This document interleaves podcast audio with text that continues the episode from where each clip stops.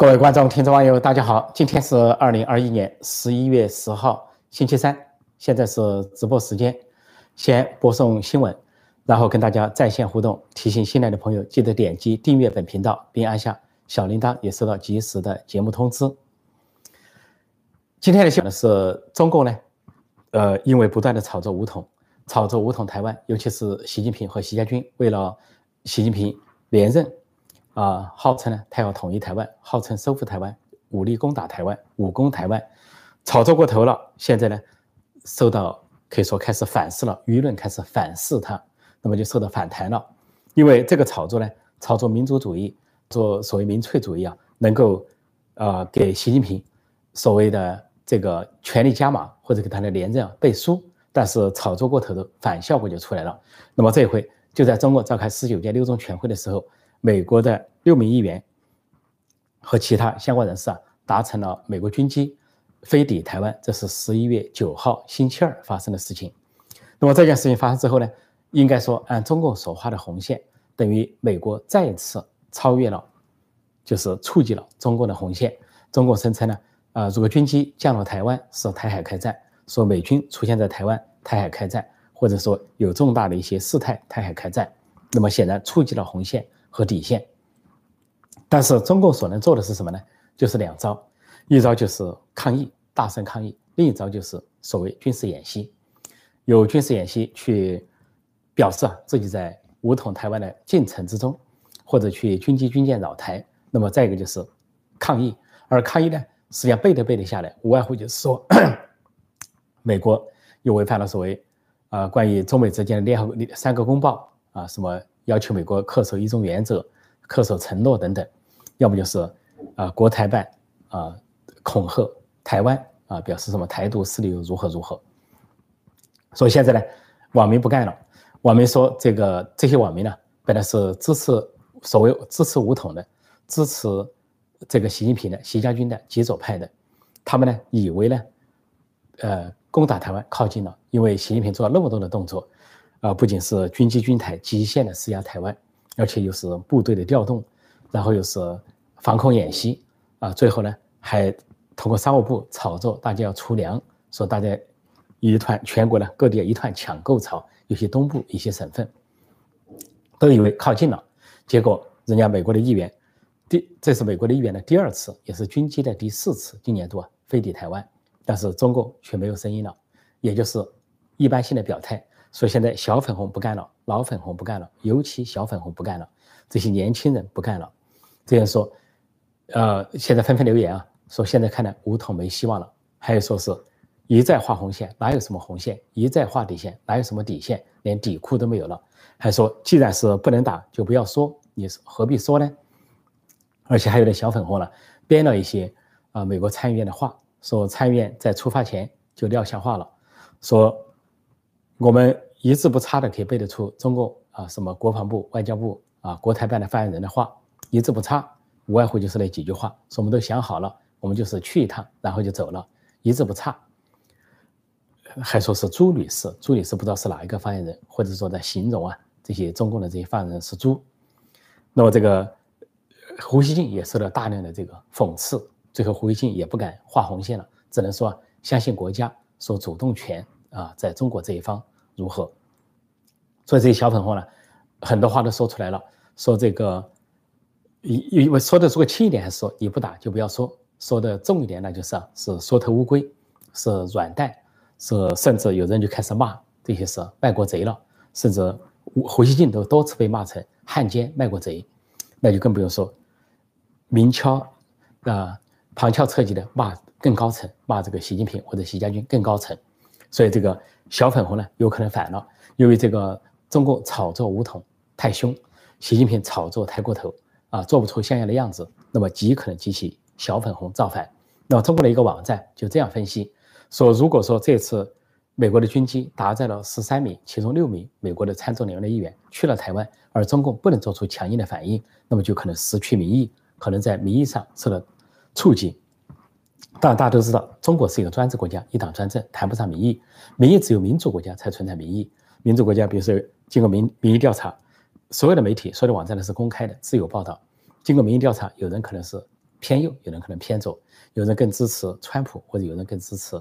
拜登，或者台湾有人更支持民民进党，有人呢支持国民党，或者主流民意是台湾独立。但在民主国家、民主社会是有民意，而中共中国那边的所有的民意啊，是被炒作出来，是被忽悠出来，甚至被诱诱导出来的，说没有真正的民意。但是呢，这个网站却说呢，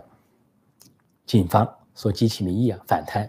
那么就其中就建议了三招。说接下来中共该怎么做呢？第一招就说是不管民意，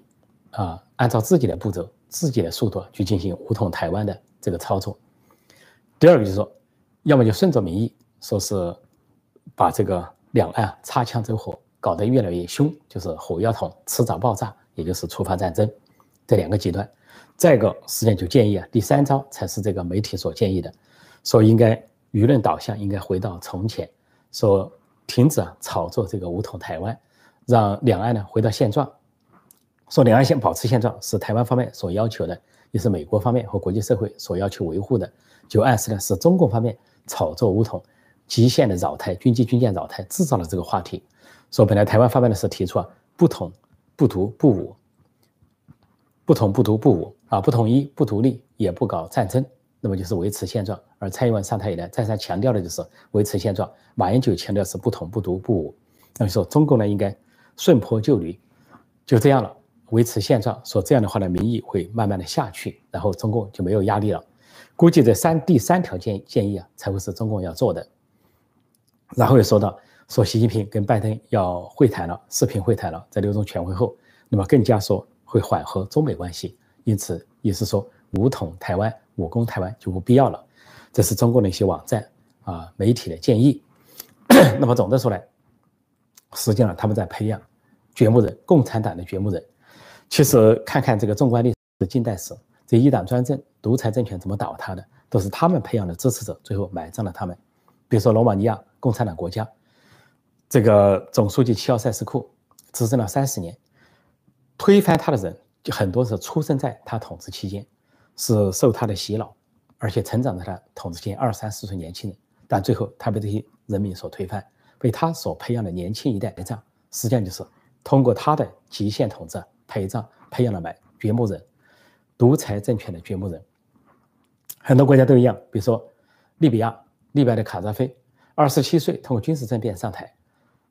执政了四十年，死了被人民打死的时候是六十七岁，整个四十年。一两代人出生成长起来了，那些二三十岁的、三四十岁的，都是在他的统治下成长起来。但正是这些人民把他们埋葬了，而且很多是他的支持者。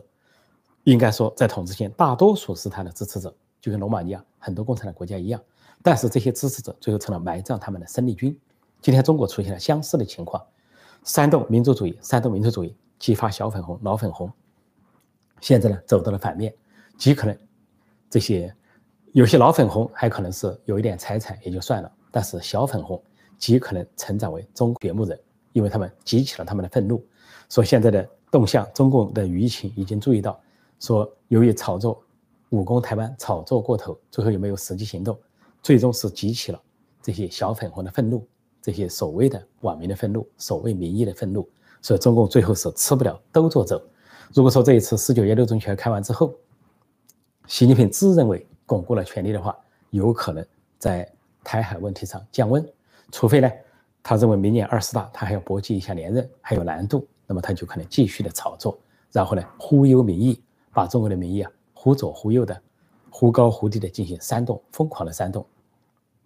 就在这个时候呢，这个关于台湾的国际社会继续做表态，在今天，美国国务卿布林肯做了一个明确的表态，《纽约的时报》做了一个论坛，有人问到他说关于。如果台湾受到中国的攻击，美国会作何反应？他开始呢是按传统的表述，说美国将继续的啊帮助台湾增强他们的自卫能力。但随着记者进一步的追问，他就说我们在亚太地区并不孤单，有很多的盟友，我们都有坚定的维护和平稳定的决心。一旦有一方要单方面用武力单方面改变现状，那就会是严重的破坏事态，是对和平和安全的重大威胁。我们一定会采取行动。就话点到为止。原来都说这个布林肯是比较温和的人，是鸽派，不愿意把话说说绝，甚至呢有时候拜登说了话，说有协防台湾的义务，他还要打个圆场，说美国的政策没有变。但是即便是布林肯今天的明确表态了，一定会采取行动，给中共发出一个警告。另外呢，在中国呢，除了这些小粉红现在激起愤怒，可能成为中共的对立面，成为造反势力，成为埋葬中共的掘墓人之外呢，现在的年轻一代普遍的，不管是左中右哪一个色彩的，现在普遍的躺平，躺平到这个程度，就是一般说的是，呃，不买房、不买车，啊，不结婚、不生子、不消费，甚至有人还加一条不工作，来个躺平。啊，中共是，啊，假装愤怒，说是，啊，认命可以，躺平不行。甚至说躺平可耻，一顿辱骂，但是根本没有改变年轻人想躺平的这个大趋势、大风潮。那最近呢，中共一个官方数字显示情况很严重。就在中共大肆鼓吹要进行要生第三二胎、第三胎，要多生人口的时候，人口出现危机的时候呢，这个结婚率啊节节下挫。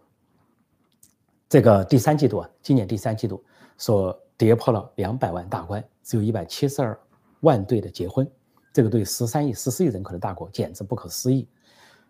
也跌出了几个大关。一个是二零一九年跌破了千万大关，全年啊，这个跌呃是到千万以下结婚。到了去年二零二零年跌破了九千万大关，是总共四个季度啊才八百多万人结婚，八百一十三对人结婚。那么到了今年呢，一季度、二季度、三季度逐渐走低，每个季度说还有二百万人以上的话，到了第三季度就是一百七十二万。又跌破了一个记录，季度的记录，低于二百万人的结婚，而现在的数据呢显示呢，更不乐观的是，呃，中国呢年轻人中结婚率只有百分之十，但是离婚率却高达百分之三十五。反了过来，也就是说，要结婚要生子的人很少，但是呢，在婚姻有退出婚姻的人有很多。这第一个，第二个呢，就是关于人口比例，说现在九零后的年轻人占一点七亿，但是其中男女比例严重失衡。百分之五十四对百分之四十六，就男百分之五十四，女百分之四十六，这本来就有个缺口，百分之八点的缺口，就男百分之八的男生找不到这个结婚的伴侣。但是这还是第二条，第三条就是调查九零后或者九五后，调查年轻人，百分之三十四点多的人不想结婚，不想成家，而这些调查人中，女生又占多数。本来男女已经是缺口了，出现百分之八的缺口，现在女生又是更不想结婚。女性更不想结婚，那就是男性更多的空余多出来，所以这就是年轻人躺平的一个标志，说是躺平了啊，不愿意卖命了，不想当韭菜，呃，这个最近一年呢，习近平自认为啊，通过党领导一切，通过人治的措施，通过一刀切打击各行业，能够解决这个问题，其实完全不见效。他采取了什么措施呢？说是，呃，育儿有补贴，育儿呢多一些假期，还有呢说是教育双减。啊，有教育的，还有说是，甚至于说打击教培行业，都是为了促进生育。说打击教培行业，让这些家长呢支出少，就可能生第二胎、第三胎，但是没有一项见效。一个拍脑袋的人，一个搞人治的人，一个搞文革式方法，搞那种大跃进式的，啊，运动式的，啊，这个搞经济、搞教培、搞什么婚姻，完全不奏效，事情往着相反的方向在发展，没有任何人领情。就现在的各方面的分析家都认为啊，是。这个当局啊，这个习近平当局失去了年轻人的信任，年轻人根本不相信这个国家有前途，也不相信这个制度有前途，甚至不相信自己这一代人有前途，所以纷纷躺平了，躺平主义。那么十一月十一号啊是光棍节，啊双十一，呃今天我们这里是十号，在中国已经是双十一了。那么以前的双十一光棍节呢，各大电商都会促销，是一个销售旺季，比如说阿里巴巴要搞很多的活动，啊又是这个。呃，阿里巴巴创始人马云跟什么国际明星的互动啊？跟国际明星又是搞什么自拍戏、合影？国际明星也来搞表演等等，甚至还有说，啊，美国的太阳马戏团去进行演出，说是激发光棍节的消费热潮。而每一年呢，阿里巴巴都公布啊，说光棍节消费有突破上一年爆发式的增长。但是去年说是疫情，光棍节在线上已经下降了，而马云也消失了。现马云也在消失状态。去年啊，今年呢严重了。今年的光棍节来了，所所有的这些电商啊，各大企业都低调处理，不敢声张，因为习近平打击电商，打击高科技，搞了种种的监管措施，以至于这些企业呢都只能低调，不能高调。然后说今年的活动在线上促销，也没有实际的一些场景了，结果说是销售了大幅的下滑。不仅是下滑，这两个潮流对应起来了，就是习近平用重重监管措施打击这些高科技，打击电商，打击这些销售平台，那么已经是打击了经济活动，让这些繁荣，这些电商繁荣不在，中国经济也就繁荣不在。但另一方面，就是年轻人的躺平，年轻人躺平就其中就是不消费，不消费就是极简主义。说在网络上有个小组啊，叫做消费主义逆行小组，逆行者，消费主义逆行，就倒过来对付有有一种消费主义，我们是反消费主义，叫消费主义逆行。这个逆行小组说成立之后啊，人数迅速的发展了三十万，很多年轻人响应，就是过极简主义，不消费，低消费，甚至就来个，呃。说是节约钱，这个说是节约钱也行，但是呢，呃，就是不愿意被割韭菜。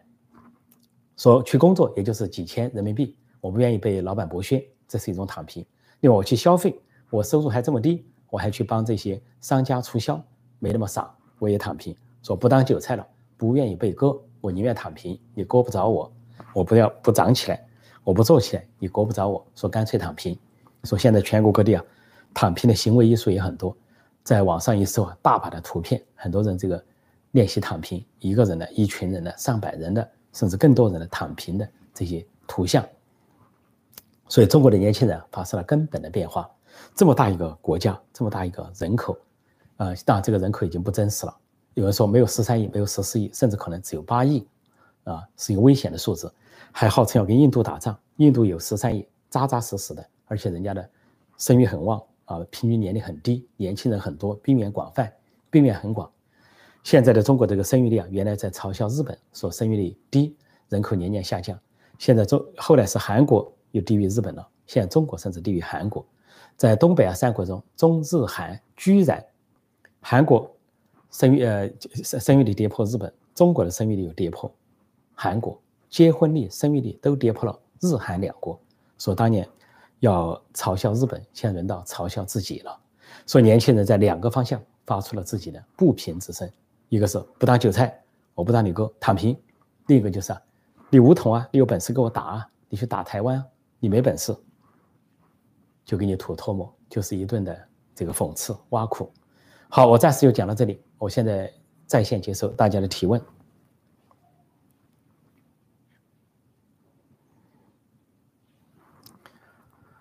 呃，看看大家有些什么相关的题，我们先看看相关的哈。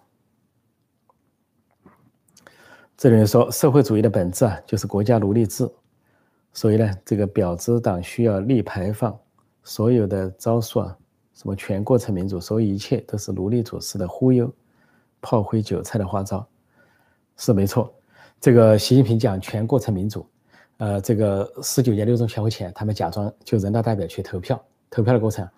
是什么呢？全过程的演戏，实际上他们这个这个把中国人民当白痴、当鱼吃，把中国整个建立成一个动物农庄。一回到一九八四，就是乔治·奥威尔所写的，就是把中国人当队队伍动物来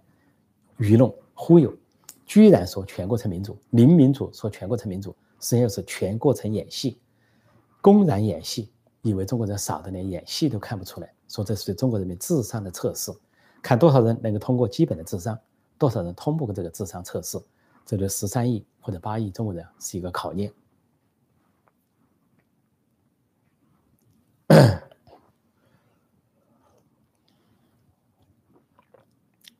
这里说计划掉几千万韭菜的后代高官，后代是计划外。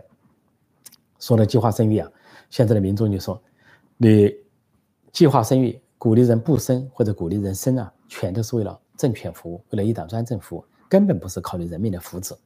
人民需要孩子的时候，你让人不准生，只能生一个，而且呢，生了之后重罚，啊，惩罚又是牵牛，又是拔房，啊，又是罚款，又是残忍的人流。然后人家现在不想生了，强迫人家生，用各种措施让人生。不过通过计划生育啊，这个习近平搞第二胎、搞第三胎的失败，采取一系列措施，包括打击教培措施啊，导致失败。再一次证明，习近平施政无方，内政外交全部失败。即便是在促进计划生、计促进第二胎、第三胎方面，习近平的政策也归于失败。说这么一个年年失败、月月失败、天天失败的人，居然被党媒党报吹成超越了所有的中国领导人，甚至超越了毛泽东、邓小平，成为一代伟人，要引领未来的中国若干年、五年或者二十年或者三十年，完全是啊指鹿为马、颠倒黑白，就这一个政策就知道失败的有多惨。而且经过改革开放的中国，也不是靠一声政策、一个运动，啊，一个什么突击就可以改变一件事情的。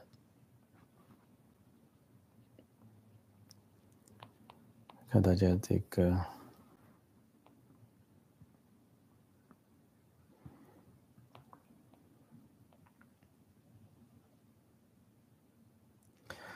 呃，这叫什么来说？急走搞不下去了，要亡党。板凳为了当活下去，被被迫被动改革，实际就是松绑。这邓小平的改革叫松绑，给人民松绑。那么习近平现在认为，要把人民绑起来了。又需要继续的捆绑他们的手脚，说反改革开放，就这个意思。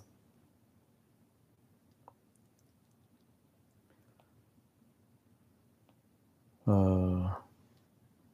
这里有个人说，我以前是小粉红，我现在都成你的粉丝了，笑死，那就谢谢了，感谢。这个希望我们的平台能唤醒更多的小粉红，也希望小粉红能互相唤醒，成为啊这个从小粉红变成民主的生力军。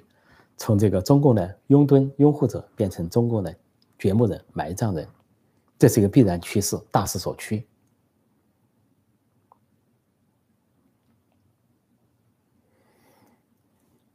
呃，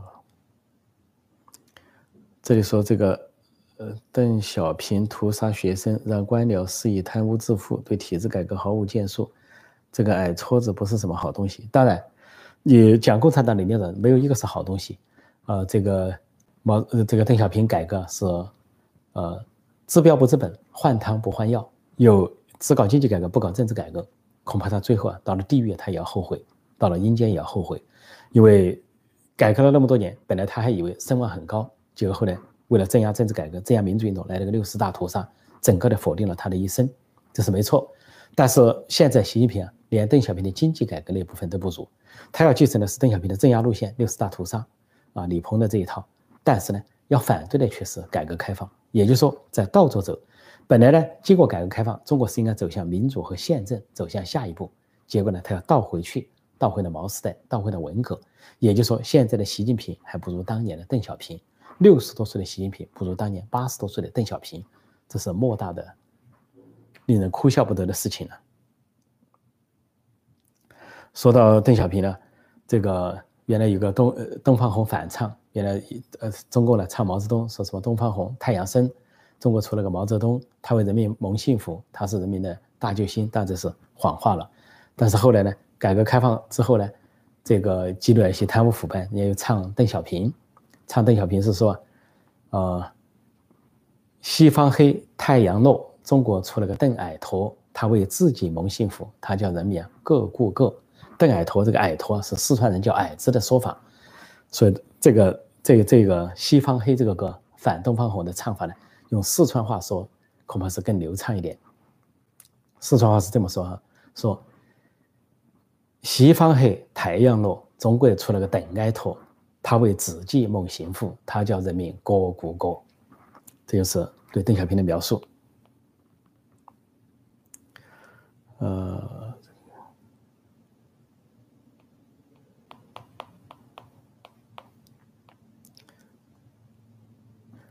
这里说小学没毕业却能玩全数，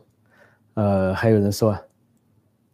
陈老师今天六中全会闭幕，明今晚应该有公报了吧？没有，他已经说了，他的公报怎么来出呢？本来本来是十一月十一号啊，这个星期星期四啊，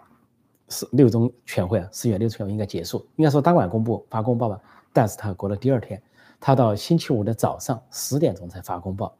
就看了内部争议很激烈，可能有很多的变数。那么到了就十一月十二号早上十点才发布公报，他经过一晚上的加班加点的整理，或者整个晚上恐怕延长开会，有可能闭幕有可能一再推迟。所以呢，并不是星期四啊啊十一号晚上就可以看到结果的。这是他们已经打没打包已经有公布。呃，我再看看还有什么。谢谢啊，说四川话说得好啊，老乡见老乡，两眼泪汪汪啊，谢谢。内幕消息：李小鹏回接习近平，说李小鹏当习近平的接班人。习近平有意提李小鹏，但是我认为李小鹏提不上去，因为其他各派会反对。大多数的人都唾弃李鹏家族，因为李鹏是六世屠夫，臭名昭著。啊，李鹏在前两年死亡之后啊，除了七常委必须出席那个遗体告别，国家副主席在任的以外，政治老人中只有一个人出席，非常尴尬。只有江泽民一个人去了，因为江泽民要感谢李鹏。帮助邓小平镇压了六四，江泽民才能当上总书记，踏着血迹当上总书记。所以呢，江泽民要感感感谢他，感恩戴德。但所有其他政治老人全部拒绝出席。啊，前总书记胡锦涛，前总理朱镕基、温家宝，啊，所有的政治老人，各派的、团派的、江派的，全部拒绝出席，拒绝为李鹏送行，这是非常罕见的。一个当过中共二号人物的人，所谓死亡之后遗体告别，居然大部分的人拒绝出席。就可以看到党内的气氛非常微妙，所以习近平想提拔李小鹏，他很想，因为他习家军不够，搞准习家军，准习家军不够，就提拔那些屠杀派、极左派、强硬派、死硬派、顽固派、反动派，说李小鹏就属于反反动派、顽固派，但是呢，其他派系会给他有力的阻止，说我认为要李小鹏接习近平习近平的班，这个比登天还难。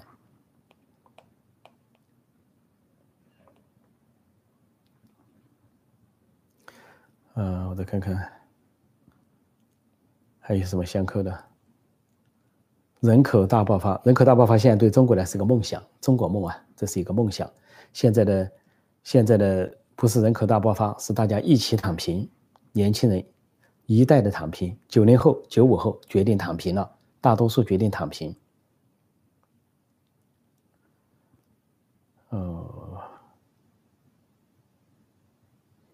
这里人说，中国历史上人口曾达到世界三分之一，现在是六分之一，未来将变成二十分之一。六分之一啊是个长期的说法，是最近几十年的说法。现在应该没有六分之一了，恐怕是十分之一或者怎么样。达到二十分之一是指日可待。根据这个趋势来发展，根据一党专政，因为现在年轻人不仅仅是说经济负担重的问题，而且是对国家前途失去了信心，对这个制度失去了信心。而习近平上来之后，一一切为他的权谋，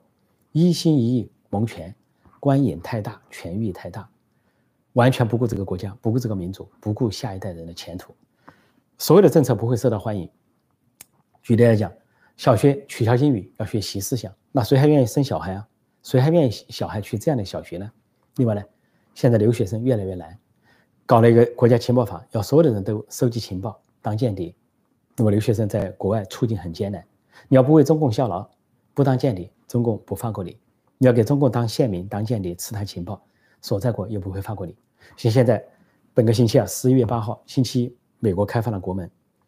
大瘟疫之后首次开放国门。十一月八号，美国的边境开放了，所有国家的人都可以进来，只要你打过疫苗，持签证进来。但是中国留学生仍然很难进来，拒签率是最高的国家，现在最高的国家之一，恐怕就是最高的。因为北朝鲜的人也不来，现在留学生动不动就被拒签。各种理由拒签，越是考进那个制度的越被拒签。比如说你是啊党员的家属子女，或者说是啊这个官员的子女，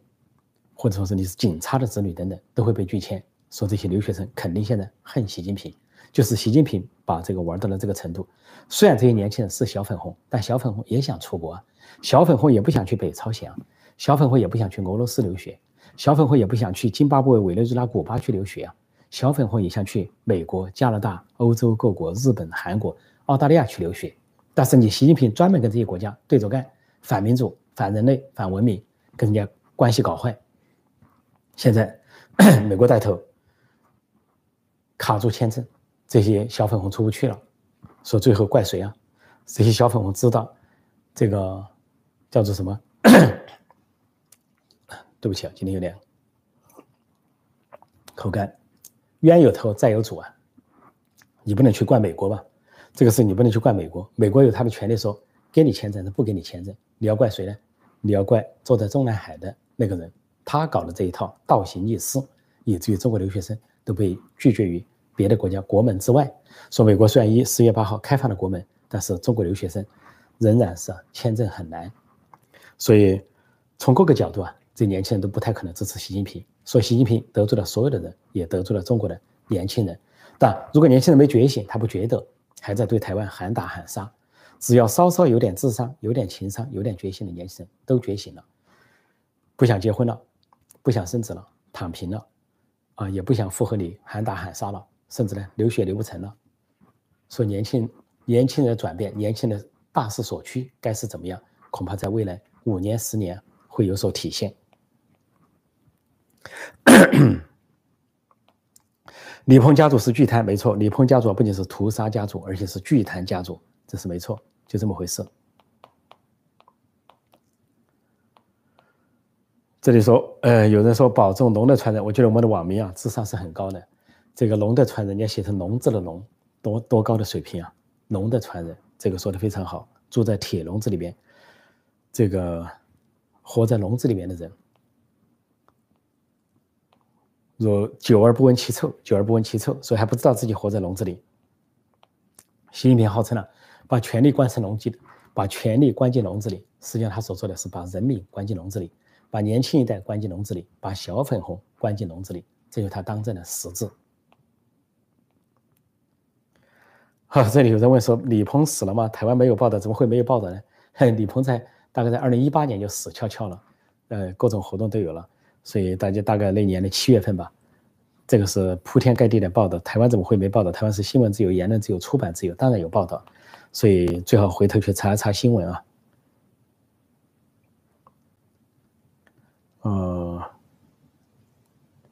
这里说还好，我四年前就在美国了，我家里人也是党员加军人。对，这个朋友算是幸运了啊，非常幸运。但是希望你不再是小粉红，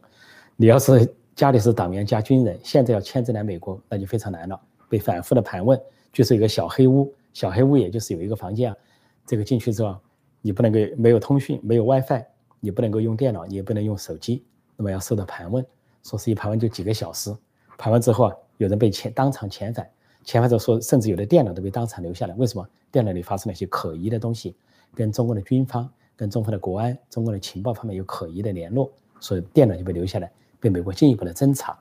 所以但愿现在的这些小朋友尽量不要去小黑屋。说刚才这位朋友算幸运啊，幸运是幸运，但是要搞清楚啊，该感谢谁，该怨恨谁。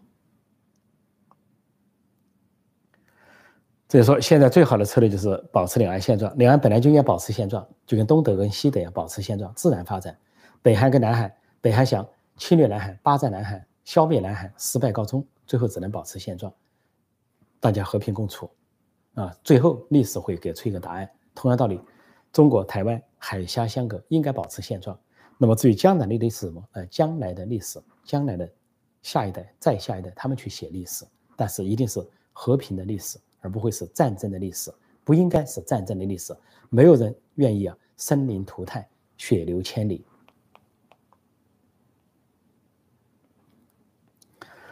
好，这个人说，主播想不想吃绵阳米粉呢？绵阳米粉，绵阳的这个，这个，这个叫做什么呢？呃，这个，呃，烧饼，烧饼里面加什么呢？加凉粉，烧饼加凉粉，这是我最怀念的。还有这个砂锅豆腐，都很怀念。谢谢，谢谢询问。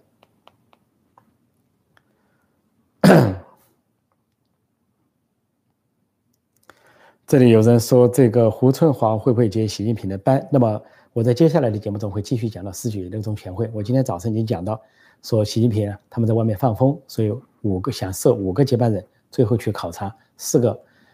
习家军一个团派，但是他们自己放风，未必能够当真，未必能够实现。其中一个团派人物就知道胡春华。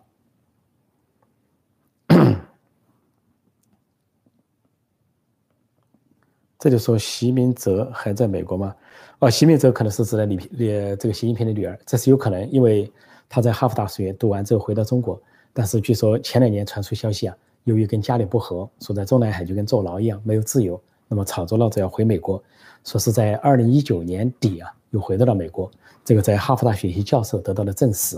说他并不是到哈佛大学去学习，而且他留恋那个地方，就住在哈佛大学那一带，那一带呢叫剑桥这一带，这个地名啊，Cambridge，他住在那一带。有这个报道，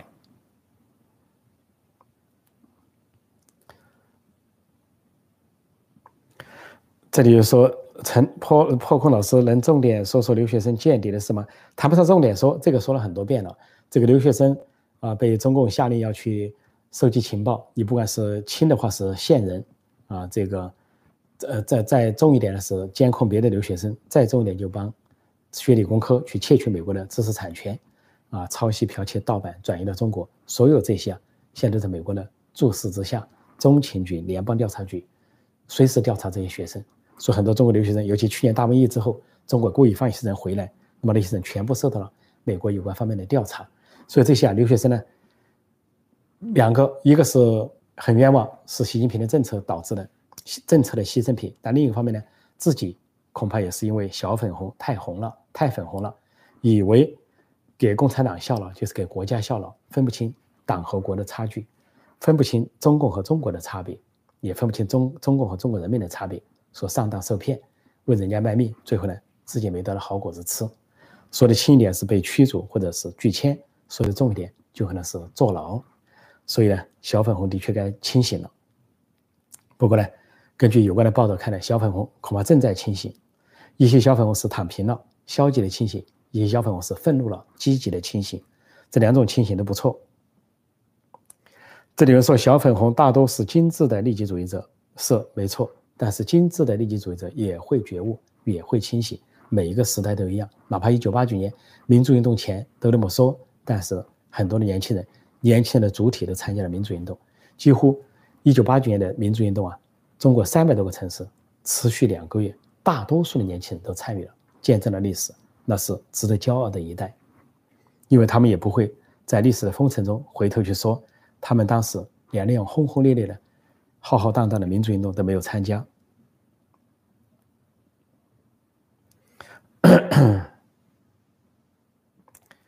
呃，学习全国共同扶贫，现在说是共同扶贫、共同富裕都没有改变形势，人们仍然不结婚、不生子，仍然是躺平。所以习近平搞的所有的政策都归于失败。这两年唱的再高的调都没有用，因为他所唱的共同富裕是吧？无外乎想表面上杀富济贫，杀了富并没有济贫。把这些高科技公司、电商大企业整了，啊，把他这些呃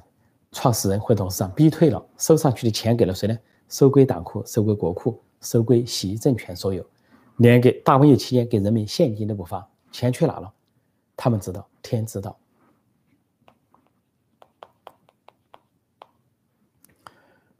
呃。俄罗斯很反对共产党，当然，俄罗斯这个一再的清算共产党，而且也不会挺中共，对中共是表面上友好，事实上是敌对，潜在的敌对。这里有人说，现在我入党积极分子党课学的全是捧共产党，每一句实话，纯粹是洗脑啊！祝贺这位朋友清醒的好，年轻人的清醒是很很可贵的。最怕的就是人活了半辈子啊，甚至大半辈子啊，像老粉红一样，都还没有清醒，非常可悲。当年是当红卫兵，现在又当老粉红，说不是这个老人变坏了，是坏人变老了。这样的人呢是非常可悲的。如果说当年是红卫兵，后来是民主战士，那还不错，人生有个翻覆。好，请问陈老师，台湾的亲共台奸如何清除？那这就依靠台湾的这个法治啊，台湾的这个民众的觉醒了。呃，当然这是一个台湾被渗透是个严重问题，很多国家都是被渗透。现在可信的是，各个国家都在采取行动了，美国啦、加拿大啦、澳大利亚、欧洲各国都在采取行动，驱逐这些中共的奸细。我想台湾也是扎进了泥盘，啊，扎进了泥巴，也开始采取行动。那么这些年陆续发现了一些事情呢，这些台奸或者是共特啊被清出来也不少，尤其在军中。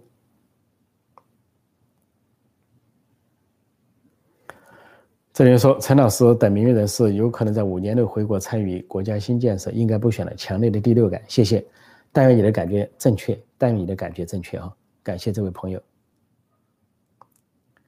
这里有人问说，破空老师，美国治安真的那么差吗？哈哈，美国治安怎么个差法？如果美国治安真的差，就不会有这么多中国留学生来了。如果美国治安这么差，中共的这些啊达官贵人呢，政治局委员、政治局常委不会把他们的家属子女录。这个源源不断的如过江之鲫送到美国，美国有什么差的呢？美国的这些数据都在表面上，我原来给大家讲过一个事情，这个美国呢，它的报纸报道的主要是坏消息，啊，中国的报纸报道全是好消息，头版头条全是什么成就、什么建设、什么什么什么歌功颂德那些东西。但美国的报纸全都是讲的这个一些事故。所以有一年呢，我乘火车到美国其他地方去，我在车上，我再把这个小小细节给大家讲一下。拿了一份报纸叫《今日美国》（USA Today），有一版呢就是各州简讯。这各州简讯啊，每一个简讯差不多就邮票或者比邮票大那么一块几句话。结果我一看各州简讯，五十州的简讯看起来全是坏事儿，火灾啊，哪里是刑事案件、枪击或者怎么样，这就是各州简讯。所以这就是美国报上报道，但是你在日常生活中看到却极少这些事情，少之又少，比例太低。什么枪击啊、火灾啦，什么刑事案件低的不得了。像纽约，原来说一九九三年之前说地铁不安全啊，城市有很多犯罪。但一九九三年朱利安尼上台之后呢，铁腕整治纽约，用破窗理论整治，结果纽约呢秩序井然。这个纽约秩序好到什么程度呢？好到了所有的人都不相信的程度。上网一查，说是这个。联合国国际组织评百万人以上的城市哪里最安全？居然答案是纽约，以至于呢，各个国家的首都都要到纽约来学习，伦敦的、东京的，甚至于上海的、北京的，啊，这个首尔的，各个国家大城市啊，百万以上大城市派代表团到纽约来取经，这让人简直难以置信。说纽约所谓治安差是摆在面上的，有任何治安问题，的新闻就报道，而且还要炒作，还有大肆的报道、滚动式的报道，都是 breaking news。然后是一系列的报道、评述、跟进，加上中共呢，在中国在中国国内啊大肆的喧哗，好像美国是水深火热。其实这些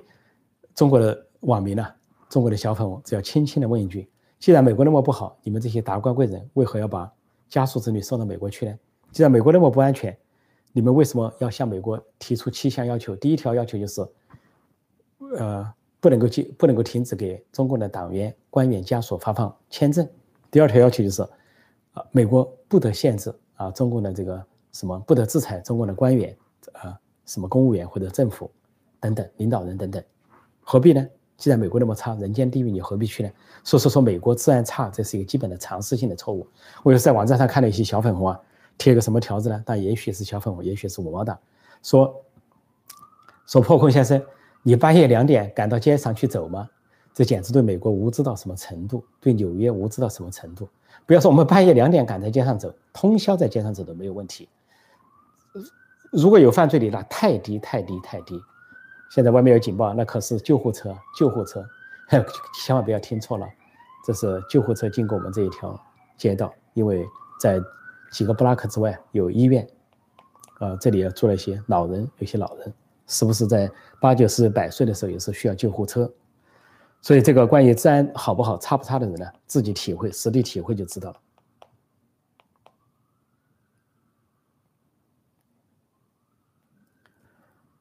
呃，这个时候对最近芝加哥大学枪击中国留学生的事件如何评论？我还这个事情不太了解底细，我听说有这个事情了哈，等我了解一下，呃，再等我了解一下，我再做这个评述。啊，不过呢，有听说，但是不太了解详情。呃，我看还有什么？呃，这里说一妻多夫制能解决结婚生子。本来中国这个社会啊是一夫多妻制，像张高丽那样啊，有一个正房还想去发展小三、二奶，啊，情妇等等抢年轻人的老婆，啊，本来是彭帅属于年轻人的对象，结果比他大四十岁的老头张高丽政治局常委七十五岁的人把他给抢走了，耽误了彭帅的一生。这都是啊，一个一党专政的国家。腐败透顶的国家，造成了社会不公平。不过呢，中国传统这个落后的文化有一夫多妻制。现在呢，尴尬的现实就是，由于一胎化政策造成的男多女少，现在恐怕呢，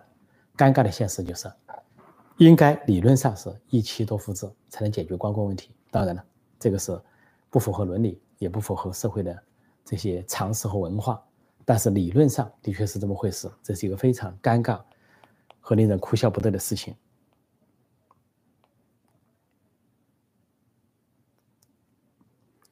这里面说年轻人觉醒也没用，因为没有选票，也没有枪，那不见得。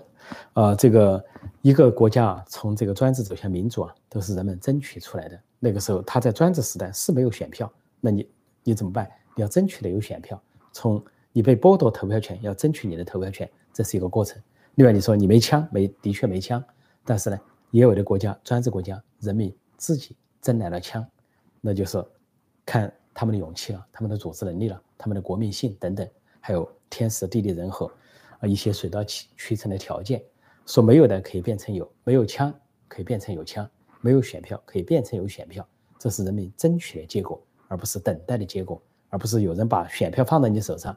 也不是有人把枪放在你手上，你才觉得你可以革命了，你可以投票了。说人呐不能等，人是要当自己的主人，也要当国家的主人，不能够啊被动的习惯了由别人来安排自己的一生。呃，时间差不多，我看还有什么相关的问题哈。呃，这里有人说，我入党学习的时候，一般都有两个人站在门口，像把风一样，有点类似传销那样的，然后每个人都要谈学习体会，都要发言。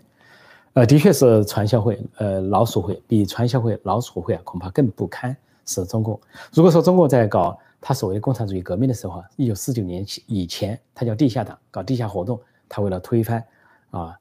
当时的政府，当时的政体，当时的国民政府，他搞地下活动大有罢了。但是中共建政之后，他仍然是地下党，搞地下活动。所以搞什么朝阳大妈，搞什么西城群众、朝阳群众、西城大妈啊，搞这些，实际上里面很多就是党员，甚至呢，派出的留学生或者派出的一些外交人员、记者，本来就是党员、官员或者是特工，他们不说，他们一直在搞地下活动，到处搞，甚至在香港也搞地下活动。香港一国两制已经回归中国了。但是大量的土工潜伏在那里，据说潜伏了十万土工，但有的是通过香港的那些发展出来的一些土工，不说地下党，最后搞个地下党啊治港，比如梁振英本来就是共中国的地下党员，后来当了一任特首，这个林郑月娥也很可能是，所以一个已经取得了政权的政党，仍然把自己当地下党对待，可见他的心态是怎么样，见不得光，见不得人，或者说见光死。好，今天我就暂时讲到这里，谢谢大家收看收听，再见。